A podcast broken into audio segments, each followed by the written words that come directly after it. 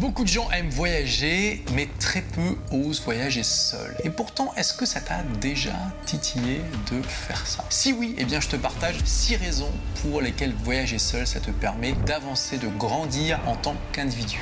Ça fait aujourd'hui plus de 12 ans que je voyage 6 mois par an en moyenne. Alors j'ai fait un peu moins en 2020 et 2021 pour les raisons que tu connais. Et parmi tous ces voyages, j'en ai fait pas mal qui étaient seuls. En fait, j'adore voyager avec ma copine, j'adore voyager avec des amis, j'adore voyager pour aller voir des amis, mais j'adore aussi voyager seul. Et je pense que tout le monde devrait expérimenter cette forme de voyage. La première raison, c'est que c'est fun de voyager seul. Alors on peut avoir peur de s'ennuyer, on peut avoir peur d'être seul, mais pour toutes les raisons que je vais te partager juste après, en fait, en général, c'est une aventure absolument extraordinaire, amusante, dont tu vas te rappeler jusque la fin de ta vie. Deuxième raison, ça te fait sortir de ta zone de confort à fond. Quand tu voyages seul, tu es obligé d'aller à la rencontre des autres, tu es obligé de te débrouiller pour faire des activités, pour être en contact avec les autres, à moins que tu veuilles rester tout seul dans ton coin, ce qui, à mon avis, est pas ce que la plupart des gens souhaitent, eh bien, tu vas devoir sortir ta zone de confort et prendre sur toi pour justement te connecter aux autres. Donc, si tu es déjà extraverti, c'est pas forcément un problème, mais si tu es introverti comme moi, ça peut être un challenge, ça peut te faire peur, mais justement, de la peur naît aussi l'excitation. Et crois-moi, c'est assez facile de se connecter avec des gens quand tu voyages parce que tu es exotique, tu es intéressant. Le fait que tu voyages seul aussi te distingue de tous les autres voyageurs, de la plupart des autres voyageurs, et ça va vraiment t'aider à te connecter. En plus, aujourd'hui avec Internet, le monde c'est un village. Tu peux facilement te connecter à des communautés comme le Coach Surfing, qui est une communauté de gens qui voyagent dans le monde entier.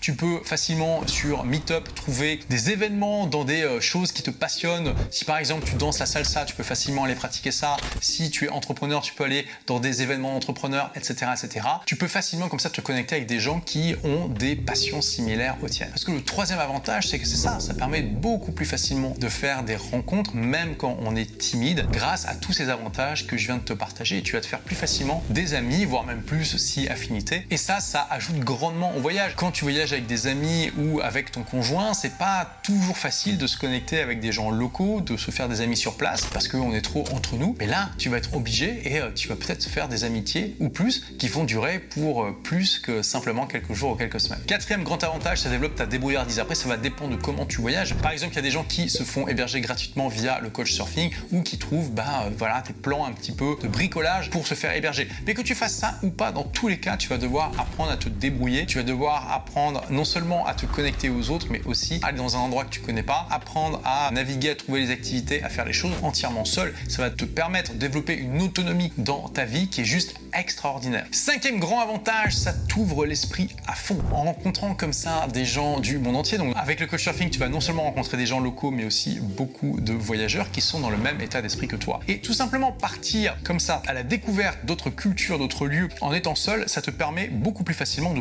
plonger dans cette culture, découvrir un petit peu tout ce qu'ils trouvent normal et que nous, on ne trouve pas normal, tout ce que eux trouvent anormal et que toi, tu trouves normal. Bien sûr, il y a des pays où le décalage culturel est absolument énorme.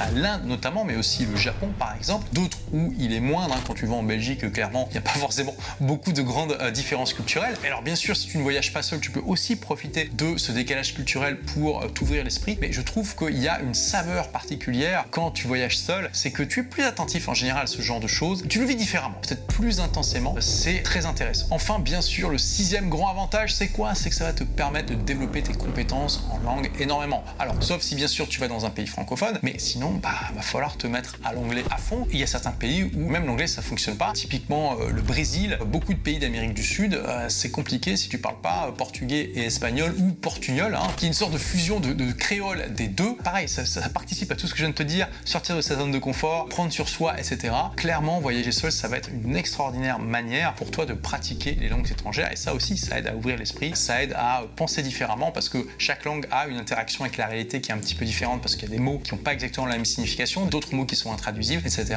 etc. Donc vraiment, si tu l'as jamais fait, c'est quelque chose que je te recommande. Moi, j'adore faire ça. J'essaie d'en faire au moins un voyage comme ça par an. Là, je vais probablement en faire dans les jours, les semaines qui viennent. Et à chaque fois, à chaque fois, je prends vraiment mon pied à explorer euh, ça tout seul. Je me sens un petit peu comme Indiana Jones, tu vois. En fait, c'est ça, c'est ce côté fun, aventureux. T'as l'impression de vivre une vraie aventure des temps modernes que finalement peu de gens bah, font parce qu'il n'y a finalement pas beaucoup de gens qui voyagent seuls. Merci d'avoir écouté ce podcast. Si vous l'avez aimé, est-ce que je peux vous demander une petite faveur?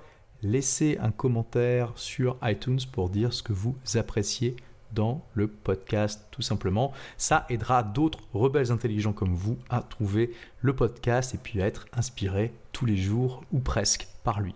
Merci et à très vite pour de nouvelles aventures.